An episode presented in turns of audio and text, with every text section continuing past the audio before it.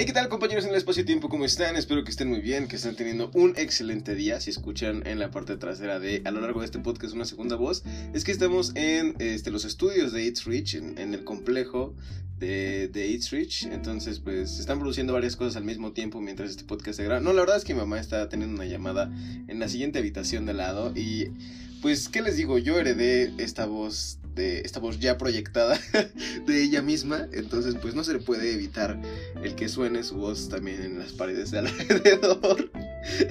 Pero bueno, en fin, continuemos. Este, y está a punto, eh, ya un amigo mío, Litos, si está escuchando esto te mando un saludo, me dijo que escuchaba mi podcast y eso me, hizo muy feliz y me motivó a no dejar de hacerlo hoy a pesar de que ya es tarde. También porque eh, pues ayer lo encontré justamente en una fiesta y nos, eh, pues, nos regresamos tarde de aquel lugar, aquel lugar. Entonces pues hoy descansé. mi, mi, la jefe del lugar en el que trabajaba antes, que se llama Paola, no sé si escuché esto, pero si es el caso, la Paola ella me enseñó justamente que el sábado era un día para descansar. Entonces, aquí estamos descansando, terminando la semana 31 y pasando ya directamente a 365 días para ser más cultos. El día de ayer vimos de Robert y Clara Schumann, el tipo que enloqueció y el cual su eh, esposa lo obligaba a componer este... ¿Qué? Eh, dos sinfonías. igual y por eso, igual era ella, quién sabe. No, pero también tenía sífilis y tomaba mercurio. Entonces, cosas de, los de, hace siglos. Pero bueno, ahora vamos a pasar a el día sábado. En la semana 31, espérenme tantito que estoy bajando la luz para ver bien. Que si no, uno luego lee peor de lo que ya lee. semana 31, filosofía, la causalidad. A ver, vamos a ver qué es la causalidad. Un hombre arroja un ladrillo contra una ventana y la rompe. El ladrillo causó la rotura de la ventana. Vemos el mundo como un lugar en el que unas cosas provocan que sucedan otras, pero ¿qué significa realmente que una cosa sea la causa de otra? Una respuesta es decir, X causa Y cuando acontecimientos como X por lo general vienen seguidos de acontecimientos como Y. Eso es lo que se conoce como una teoría de la causalidad normativa. Sin embargo, la teoría es imperfecta. Todos los días los panaderos se levantan antes de que lo haga el sol para hacer el pan, pero el hecho de que el panadero salga de la cama no provoca el amanecer. El hecho de que acontecimientos de cierta naturaleza a menudo vengan seguidos de otros no significa que unos sean causados por los otros. Otra teoría, X causa Y en los casos en los que si X no hubiese sucedido, Y tampoco lo habría hecho. Esta teoría se conoce como la teoría de la causalidad contraria a los hechos y también es imperfecta. Imagina que un hombre lanza un ladrillo contra una ventana y un segundo después usted lanza otro ladrillo contra esa misma ventana. Si el ladrillo del primer hombre golpeó en primer lugar la ventana, ese fue el, el que causó la rotura de la misma. Pero incluso si él nunca hubiera lanzado el ladrillo, la ventana estaría, estaría rota a causa del ladrillo que lanzó usted. Como se puede ver, es muy difícil determinar qué es realmente la causalidad, lo que ha llevado a algunos filósofos a negar que haya ninguna causa en el mundo. ¡Ay, qué drásticos! Otros datos de interés. La armonía preestablecida es la teoría de que cuando Dios creó el mundo, creó las cosas de manera que cambiaran su propio estado de tal forma que pareciera como si estuviesen interactuando de forma causal. Gottlieb Wilhelm Leibniz es el filósofo más conocido de los que defendieron esta idea. 2.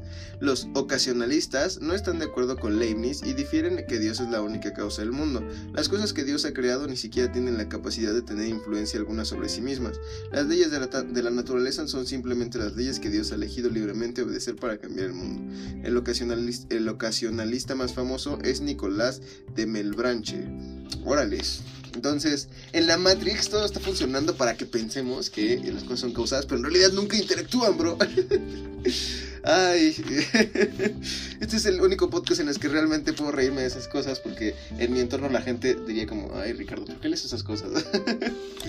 en fin, este, pues sí, la causalidad. ¿Ustedes qué dicen? Eh, las cosas son, eh, ocurren unas detrás de otras es que lo que les digo acerca de la filosofía es que son pláticas que ya no tenemos en este siglo y no sé si se deberían de seguir teniendo o deberíamos estar discutiendo por qué no tendríamos que acabar el mundo. Entonces ahí, pues la discusión que quieran tener conmigo, yo me gusta mucho eh, debatirle a las personas. Hace poquito una compañera, el otro día una compañera mencionó en clase que, eh, pues ya, saben, ya el caso este que yo stop, una youtuber, eh, no voy a decir si es buena o mala, me parece que es bastante... eh, ella misma, es un poco elitista, la verdad. El punto es que la borra hizo un drama porque alguien la mal en un yate, pero siento que ella es súper lady, o sea, si algo le pasa, de a fuerzas lo va a querer así en redes sociales quemar a alguien. Entonces, hay gente que podría decir como, oye, tenemos un problema, pero no voy a quemarte en redes sociales, eso es muy distinto. En fin, ese no es el tema. El punto es que una, yo dije que ella me parecía buena youtuber, no persona, youtuber, y este, y una chica dijo como, ay, no, no sé qué, y me hizo cara. Eh, la chica, de hecho, ya, ya he tenido yo diferencias con ella alguna vez eh, eh, de opinión, no, no, no, de, no de problemas.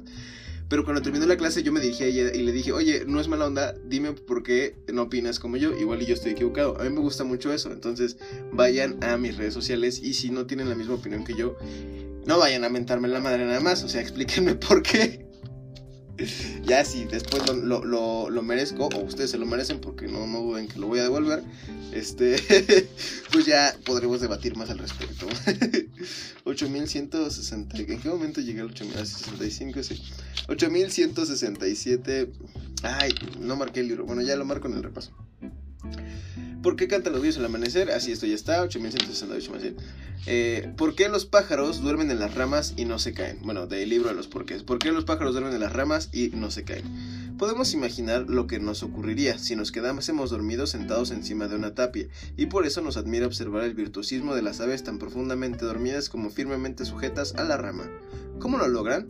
En realidad no les cuesta ningún esfuerzo, ni siquiera han de emplear una fuerza de sugestión que tal vez afloja al, aflojase al dormirse, poniendo en peligro su agarre y propiciando que se precipitasen al suelo. Lo logran mediante un diseño especial de sus garras que hace de ellas un mecanismo automático.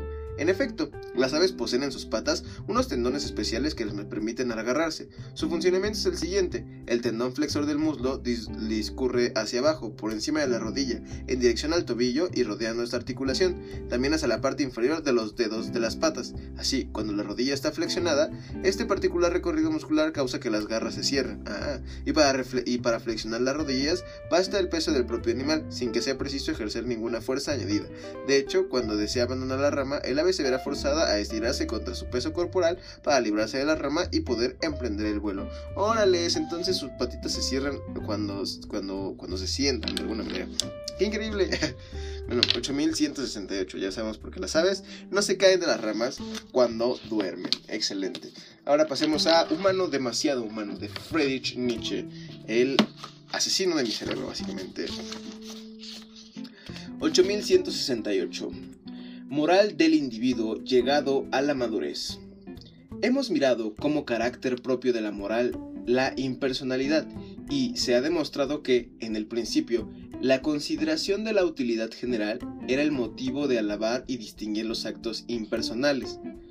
No habría lugar para una transformación de esas ideas ahora que se percibe más que es en las consideraciones más personales posibles, donde la utilidad general es la más grande, igual que la conducta personal más estricta responde al concepto actual de la moralidad, entendida como utilidad general. Hacer de uno mismo una persona completa y en lo que se hace proponerse uno mismo su mayor bien, vale mucho más que esas miserables emociones y acciones en provecho de otro. Padecemos aún de poco respeto a la personalidad en nosotros. Se ha separado violentamente nuestro pensamiento de la personalidad para ofrecerla al Estado, a la ciencia, a aquel que tiene necesidad de ayuda, como si la personalidad fuera un elemento malo que debiera ser sacrificado. También, hoy queremos trabajar por nuestros semejantes, pero solo en la medida en que hallamos en aquel trabajo nuestro mayor provecho, ni más ni menos. Se trata solo de saber qué se entiende por propio provecho. El individuo no maduro, grosero, lo entenderá de modo grosero. No sé si lo entendí bien, siento que Nietzsche sí es necesario leerlo lento, o yo pues, necesito leerlo lento por lo menos. Este, pero... A ver, o sea, estamos, bueno, en esa parte, Nietzsche habla de que estamos rodeados de actos de impersonalidad, en los cuales buscamos eh, ayudar a los demás. O sea, porque hemos establecido que esa es una manera de actuar moralmente. Sin embargo, él plantea que como para ser una persona completa nosotros tenemos que también ver el mayor bien por nosotros mismos, ayudarnos para poder, eh, eh, bueno, para de alguna manera ser capaces de hacer actos por otras personas. Creo, creo. Actúen bien, eso sí, bueno, ahí sí, por ejemplo, sí estoy de acuerdo. Si sí lo entendí bien, estoy completamente de acuerdo. En el que hay que tener, o sea, hay que... actuar moralmente correctamente para con nosotros, para ser capaces de precisamente actuar moralmente para con los demás. Porque eh, si no, pues es básicamente traición a uno mismo. y eh, regularmente es mucho más fácil fallarnos a nosotros mismos. Eso es algo que también hay que no hacer. Ahora pasemos a eh, las constantes universales, magnitudes inamovibles en un universo cambiante de la colección de un paseo por el cosmos. Ayer terminamos la segunda parte de las fuerzas de las fuerzas G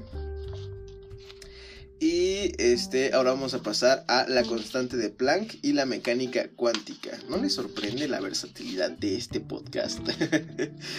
vamos a leer justamente una mitad, la página 70, eh, a partir del párrafo 3. Y este, bueno, la página 71 nos vamos a tener ahí. Después vamos a leer la segunda parte el día de mañana. Y pasado mañana leemos un cuadro que hay entre ambas páginas que se llama la balanza batimétrica. Sí, yo sé, varía bastante, eh, pero bueno, es para que puedan cultivarse en diferentes ámbitos este, de, todo, chicos. Entonces no digan como, ay, este es solo un podcast de ciencia o es solo un podcast de filosofía. No, aquí hay de todo. Aquí te tragas astrofísica porque yo quiero. Perdón. Bueno, vamos a leer entonces la constante de Planck y la mecánica cuántica.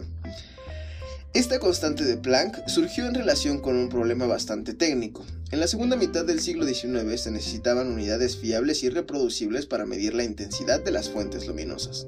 Ello motivó el estudio de un objeto ideal, llamado cuerpo negro, porque absorbe toda la radiación que le llega. Lo más destacable de este objeto es que sus características son independientes del material con el que se haya hecho y solo dependen de la temperatura. Una de sus posibles realizaciones es una cavidad mantenida a temperatura constante, cuya radiación interior se observa a través de un pequeño orificio. Enseguida surgió un problema cuando a determinada temperatura se quiso relacionar la densidad de energía de la radiación en la cavidad con la longitud de onda de la radiación.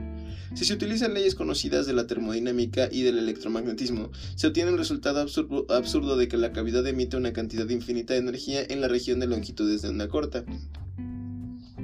En 1900 Planck encontró una expresión que reproducía los datos observados por todas las longitudes de onda.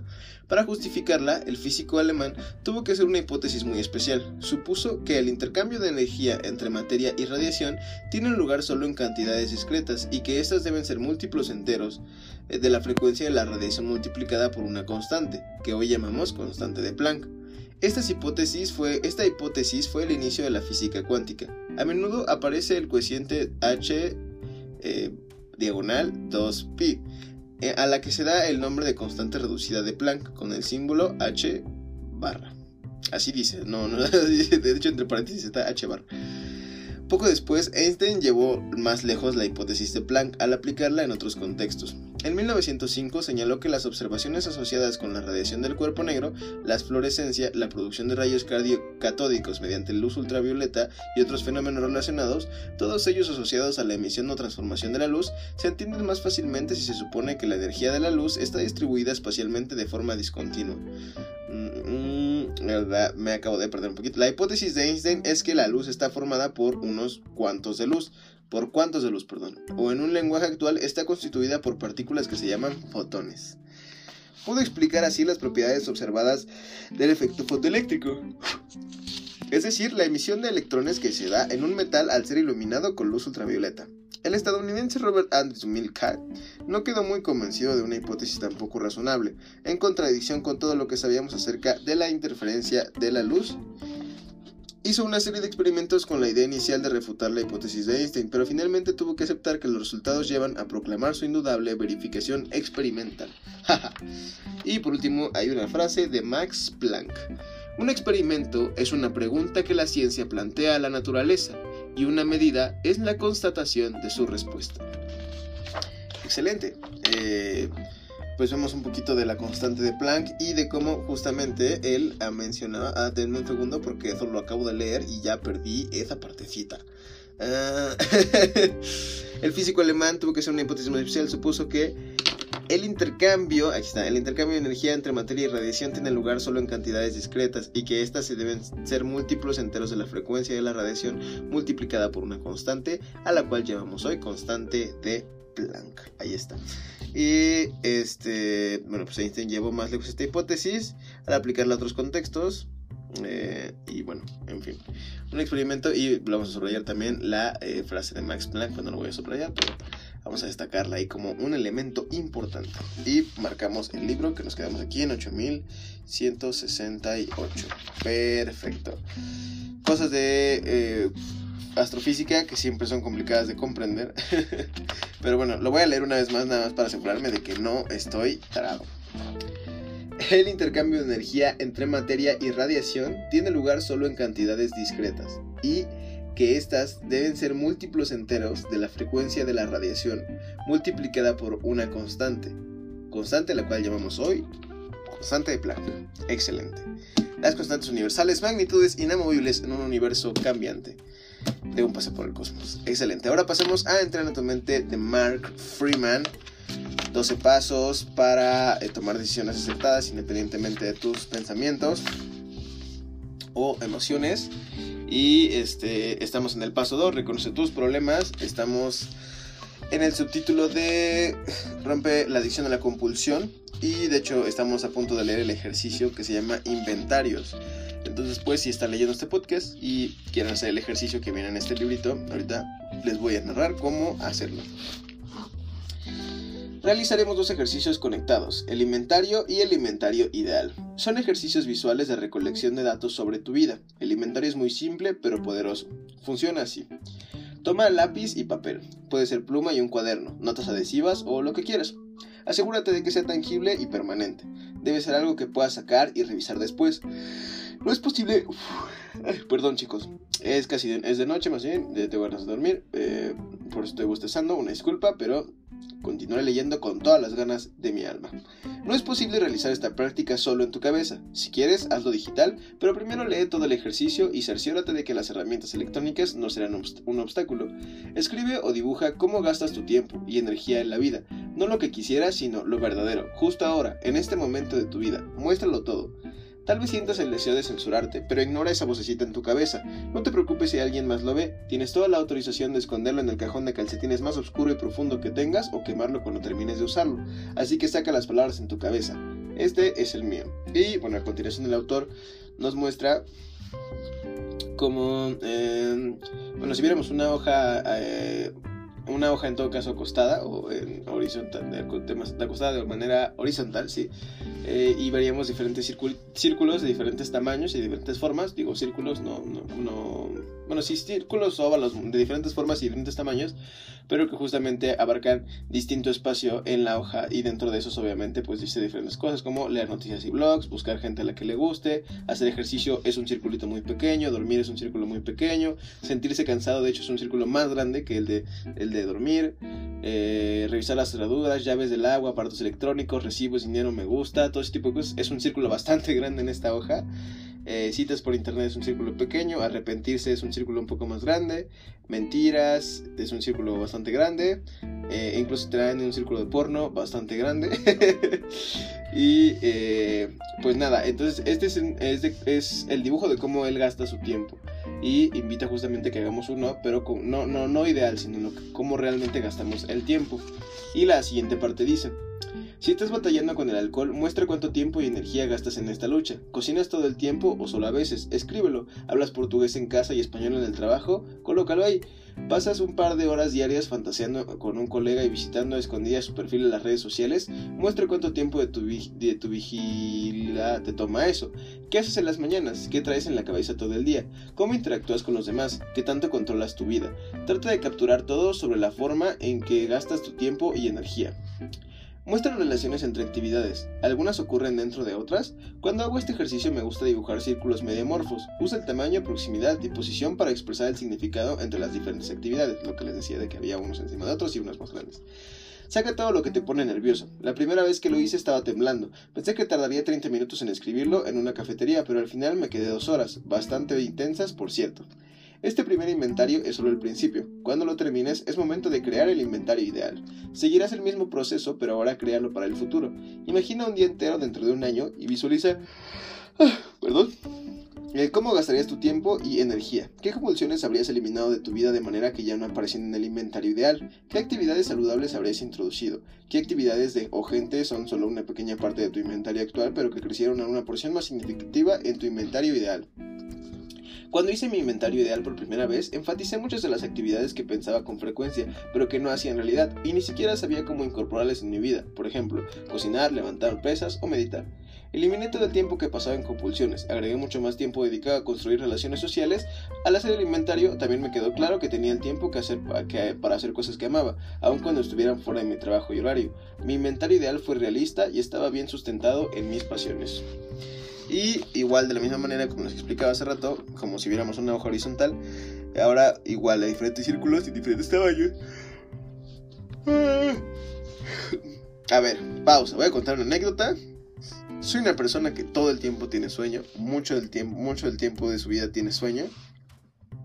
Por ende, me van a escuchar bostezar más veces de las que quisiese yo en este podcast y poco más, porque en pocos lugares soy tan real como aquí. En mis videos obviamente pues hay edición, en Instagram Stories pues puedes borrar y así. Disfruten de alguien real. que también disfruta de leer mientras, este, bueno, y no dejarlo sin el podcast, aunque yo sé que no hay tanta gente escuchando este podcast como quisiera, pero sé que también que hay que hacerlo todos los días para que llegue a cada vez más gente. Ahora sí, siguiendo explicando el ejercicio del inventario, este, hay círculos de diferentes tamaños y en él ahora hay diferentes cosas, igual que abarcan diferentes áreas de su vida, relaciones saludables, crear, compartir en internet, empezar mi negocio, dormir. Te entiendo completamente. Nutrición, ejercicio, meditación, aceptar las cosas en mi cabeza. Les digo diferentes eh, circulitos y también están interactuando unos con otros. Me refiero a que están conectados, como los diagramas de Ben y así. Y bueno, al final dice, cuando hayas completado ambos inventarios, tómate un tiempo para reflexionar en el espacio que existe entre ellos. Este es el viaje que tienes, que, que tienes por delante. Todas las habilidades y conceptos que cubriremos en este libro te ayudarán a realizar la travesía entre estos dos puntos. Ahora hay una frase al final de este paso que dice, no confundas aliviar el dolor de la mordida del monstruo con escapar del ataque del monstruo. Perfecto, 8168. Eh, continuamos con el siguiente libro, ya nada más nos faltan dos. Terminamos Entrena tu mente y pasemos a Escuelas Creativas de Ken Robinson. Eh, ayer leímos, denme un segundo. Ayer leímos Desinterés, justamente platicábamos todos los chicos que eh, se quedan en la escuela, o sea, porque siguen, tienen que seguir en ella, pero a regañadientes y pues eh, solo esperan que transcurra para poder graduarse y seguir adelante con su vida. Por otra parte, vamos a pasar ahora al subtítulo Ansiedad y Presión. ¿Cuál es el precio que están pagando alumnos y profesores en este ingente esfuerzo internacional por subir puestos en las tablas de PISA? Corea del Sur, por ejemplo, siempre ha quedado entre los cinco primeros países en todos los exámenes de PISA. Invierte alrededor de 8.200 dólares en cada alumno. Esta cifra representa casi el 8% del Producto Interno Bruto, el segundo porcentaje más alto de los países de la OSD. Los padres surcoreanos se gastan miles de dólares en clases particulares, pero los verdaderos costes del alto nivel de rendimiento de Corea del Sur en los exámenes internacionales son mucho más elevados. En la actualidad, el país tiene la mayor tasa de suicidio juvenil de todos los países industrializados en la OSD. En los últimos 45 años, los suicidios han aumentado en un 60% en todo el mundo y actualmente son una de las tres primeras causas de mortandad en personas de entre 15 y 44 años. Estas cifras no contemplan los intentos que pueden ser hasta 20 veces más frecuentes que el suicidio consumado. Antes, los mayores porcentajes se daban entre los varones ancianos. No obstante, el índice de suicidios entre los jóvenes ha aumentado hasta tal punto que hoy en día son el grupo con más riesgo en un tercio tanto de los países desarrollados como de los que están en vías de desarrollo. Fuerte, bro. Justamente son los jóvenes a los que se les obliga a tener que pasar por un sistema o por experiencias con las que no están de acuerdo.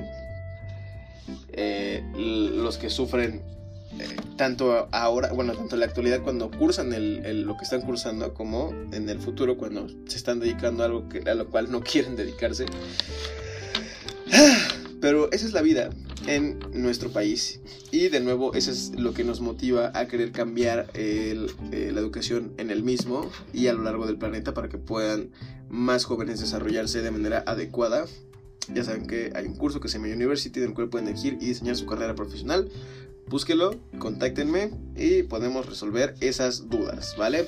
Pero bueno, ahora continuando con el último libro, El Teeteto. Eh, hemos estado leyendo justamente la introducción de Teeteto, Sócrates hablando con Teodoro y con Teeteto. Ayer justamente creo que Sócrates le decía que estaba menso porque le respondía algo que no le había preguntado. Entonces, vamos a la última parte.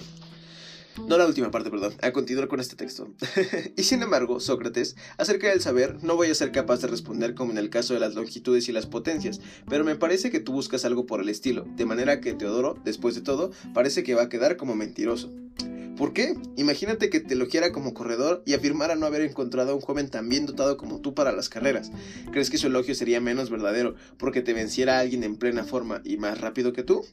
No, yo creo que no. ¿Crees sin embargo que el saber es, como el ejemplo que mencionaba, algo fácil y no una de las cosas más difíciles que se pueden investigar como, como quiera que se mire? No, por Zeus, yo la considero entre las cosas más difíciles. Confía, pues, en ti mismo y piensa que Teodoro llevaba algo de razón. Pon todo tu esfuerzo en esto, como en los demás, e intenta alcanzar una definición de lo que, de lo que es realmente el saber. Si es por mi esfuerzo, Sócrates ya se revelará.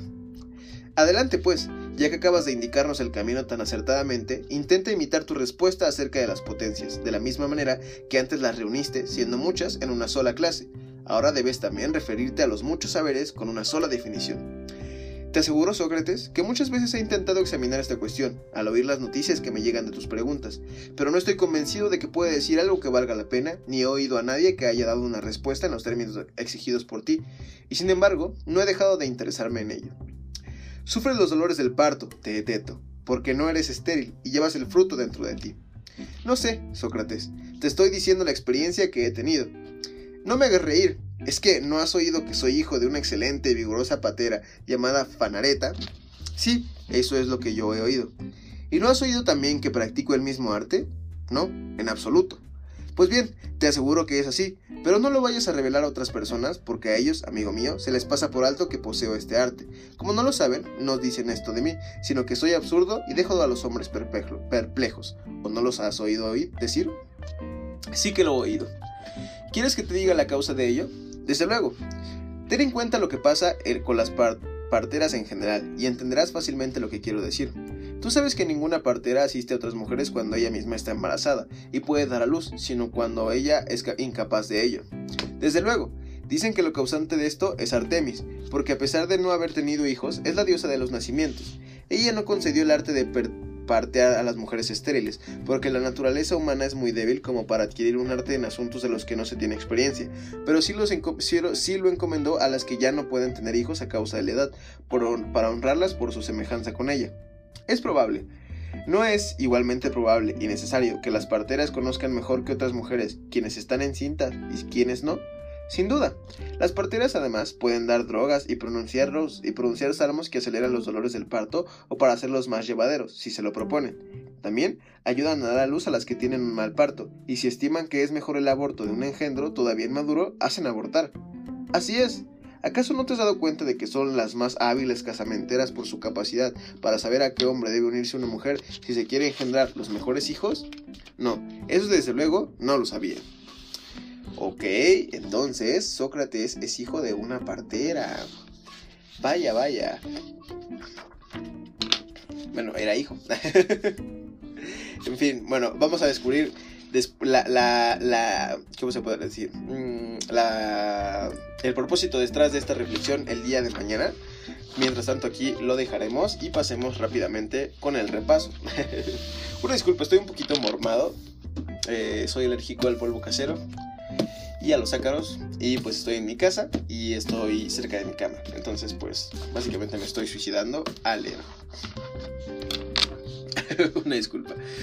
Eh, en 365 días para ser más culto, leímos eh, la semana 31 en un día de filosofía, eh, la causalidad. Si el hecho de que sucedan unas cosas eh, hace necesariamente que sucedan las que les la que, las que continúan después de, de las mismas que es una teoría no confirmada y que tiene sus fallas entonces pues eso, la causalidad. En el libro de los porqués vimos el por qué los, las aves no se caen de los árboles y es porque justamente eh, eh, tienen un mecanismo en sus piernas que al sentarse hace que sus garritas se cierren, entonces pues solamente con estar sentadas ya se pueden sujetar. Qué increíble. En Humano demasiado humano de Frank Nietzsche vimos... Necesito, creo que necesito ver qué vimos. 64, 65, 66, 68. Eh, la moral del individuo llegado a la madurez. Y así justamente que ah, el hombre deja de buscar como eh, ayudar por ayudar y empieza a ayudarse a sí mismo para posteriormente ser capaz de ayudar a los demás. Eso entendí yo. Ya si alguien me quiere responder, ahí están mis redes sociales, arroba rich con doble T. Vayan y síganme. En las constantes universales vimos la constante de Planck y que esta es una constante que, denme un segundo porque lo estoy buscando. Ah, ah, ah, ah Danny Phantom, mm, perdón. Aquí se le nerd. El intercambio de energía entre materia y radiación tiene lugar solo en cantidades discretas y estas deben ser múltiplos enteros de la frecuencia de la radiación multiplicada por una constante a la que llamamos hoy constante de Planck, como la ven. Y mañana terminaremos la segunda parte de eso. Después, en Entrar a tu mente, justamente vimos el ejercicio de los inventarios, los cuales tenemos que hacer, eh, eh, bueno, poner en una hoja o dibujar en una hoja cuánto tiempo gastamos en las cosas que hacemos. ¿Por qué?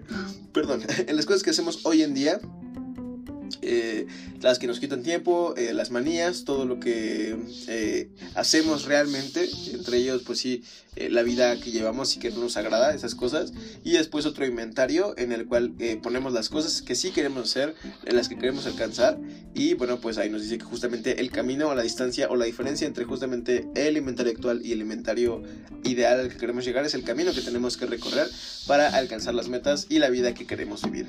En escuelas creativas vimos por otra parte, eh, la ansiedad y la presión, como Corea del Sur, justamente a pesar de estar siempre en los primeros cinco lugares de las pruebas PISA, tiene el índice de suicidios más alto juvenil y eh, pues nada, han aumentado en un 60% justamente porque los jóvenes se ven presionados a realizar actividades que no quieren realizar para después vivir una vida que no quieren vivir. Y posteriormente vimos en Platón, bueno, en Teteto de Platón, en esta edición Gredos, eh, como eh, Sócrates le, bueno, incita a, a Teeteto a no rendirse a pesar de no, de no tener una respuesta correcta ante qué es el saber. Y le, bueno, justamente le explica que no necesariamente por no saber qué es el saber ya no es filósofo y ya valió toda su carrera. que debe de seguir este, cuestionándolo y que seguramente, eh, bueno, al final Teto reconoce que si es el caso podrá llegar a la respuesta. Ya la conoceremos y el secreto tras la reflexión de que la mamá de Sócrates es partera el día de mañana. Eh, pues eso sería todo por el día de hoy, 8168. Una disculpa por subir este podcast tan tarde en la noche, pero bueno, de todos modos van a estar disponibles por la eternidad, si es que seguimos existiendo por un rato, eh, el tiempo que sea necesario, ¿vale? Entonces, pues muchísimas gracias por estar aquí, espero que tengan un excelente día, ya saben que pueden compartirme sus comentarios, sus reflexiones al respecto a los libros que leímos eh, en las redes sociales, en Twitter, en Instagram, en YouTube, estoy en todos lados como It's Rich con doble T. Y poco más. Que tengan un excelente día, un abrazo, una excelente noche ya en este caso. Eh, poco más, ya saben que mi nombre es Rich y esto, It's Rich. Hasta luego.